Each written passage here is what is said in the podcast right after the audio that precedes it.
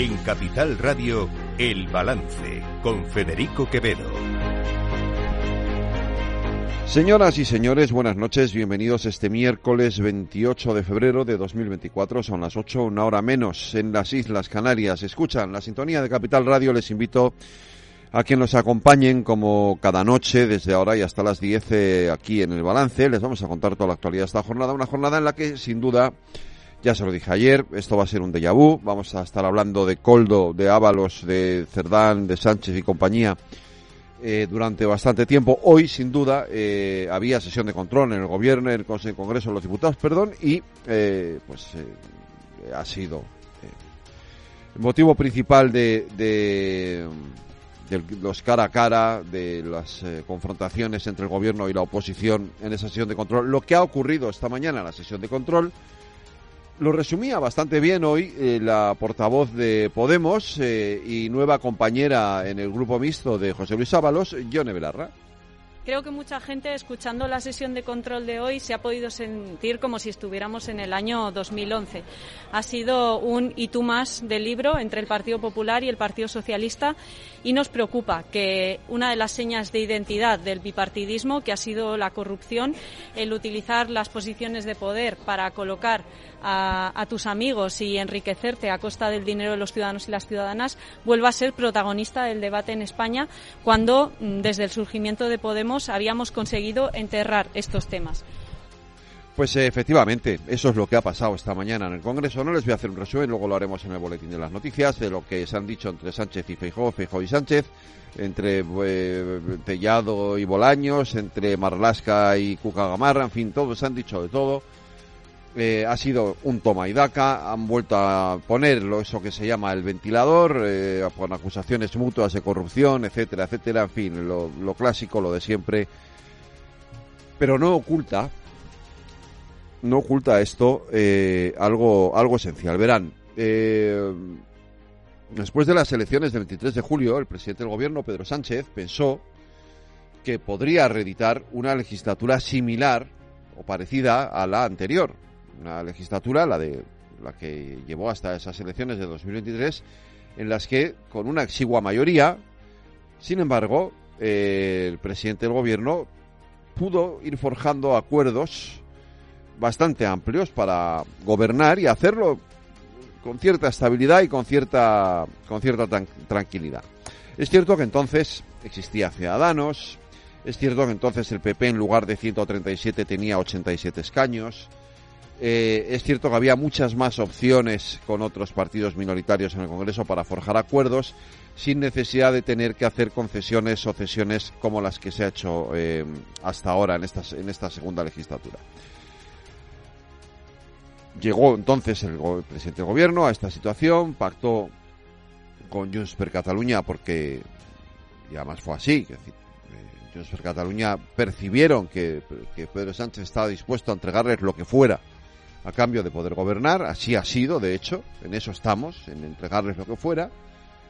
Fíjense si estamos en entregarles lo que fuera, que los que hoy están diciendo tolerancia cero contra la corrupción, esta es una de las grandes paradojas de todo esto, son los que han amnistiado delitos de corrupción. Esto habría que recordárselo mañana, tarde y noche a Pedro Sánchez. Los mismos que están hablando de tolerancia cero contra la corrupción son los que han amnistiado delitos gravísimos de corrupción en Cataluña, en el proceso. Insisto, habría que recordárselo mañana, tarde y noche al presidente del gobierno. Pero en cualquier caso, lo que es evidente es que el presidente del gobierno llega a esta legislatura, ha llegado a esta legislatura en una situación de debilidad como no había conocido nunca.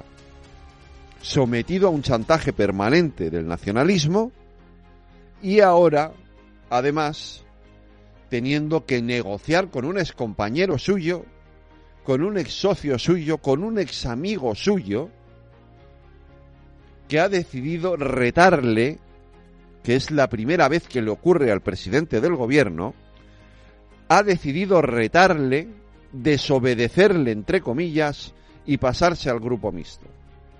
Y Sánchez no se había, había, no se había visto en otra igual hasta ahora. Y esto refleja, evidentemente, la debilidad en la que se encuentra el presidente del gobierno. Esa debilidad, cuidado, que a mí, al final que el presidente del gobierno esté más o menos débil me da igual. El problema es que eso luego se refleja en la gobernanza del país. la anterior legislatura nos podría gustar más o menos el gobierno, pero se estaba gobernando. Se tomaban decisiones, unas mejores, otras peores, unas equivocadas, otras menos equivocadas. Pero esta debilidad se refleja en la gobernanza del país. Ahora mismo los presupuestos están en el aire y toda decisión que tome el gobierno a partir de ahora está en el aire. Hay que negociarla a no sé cuántas manos, con no sé cuánta gente y cediendo a no sé cuántos chantajes. Porque esto es lo que, con, con lo que nos vamos a encontrar de ahora en el futuro. ¿De verdad merece la pena? Supongo que para él sí, porque con tal de estar ahí, de no apearse del despacho de la Moncloa, cualquier cosa. Pero hay algo que se llama interés general. Y en ese algo que se llama interés general, los que salimos perdiendo, se lo recuerdo a todos ustedes, los que salimos perdiendo somos los ciudadanos de este país. Por cierto, por darles un poco de optimismo, bueno, no de optimismo, por lo menos de humor, eh, hoy la vicepresidenta Yolanda Díaz estaba en Estados Unidos, ha firmado algo, algo, con la secretaria de, Estado de Empleo de aquel país y luego lo ha explicado en rueda de prensa, lo que ha firmado. Eh, les pido que escuchen atentamente la intervención de Yolanda Díaz y si de verdad, si alguien consigue entender qué es lo que dice Yolanda Díaz, le pediré ardientemente que me lo explique aunque sea por WhatsApp o, al WhatsApp de Capital Radio, porque yo no he conseguido aclararme qué es lo que ha afirmado Yolanda Díaz. Hemos suscrito una declaración que en esta ocasión damos un paso más, una declaración que lanzamos a la comunidad internacional para eh, colocar en el centro del debate democrático los derechos laborales, los derechos fundamentales en el mundo del trabajo. Como son muy conscientes ustedes, los algoritmos no andan solos por la calle. Los algoritmos no despiden libremente por las calles, los algoritmos y las fórmulas matemáticas no son libres, ¿no? Parece una broma, pero no lo es, sino que efectivamente es una de las herramientas que, sin lugar a dudas, hoy está depreciando el valor trabajo y está disputando el valor trabajo y el futuro del trabajo en el mundo. Es el debate del momento. Lo es en el seno de la Unión Europea con el debate acerca de la plataforma, de la ley de plataforma, la directiva de plataformas digitales y lo es en estos momentos. Y desde una visión compartida tanto en Estados Unidos como el gobierno español, de no existencia del ludismo tecnológico. Es decir, no queremos una visión distópica sobre las realidades, sino que sencillamente lo que queremos hacer es avanzar en un mundo que coloca el trabajo en el centro, pero que a pesar de desarrollar la economía digital, tiene que cumplimentar lógicamente con los derechos fundamentales y los derechos laborales.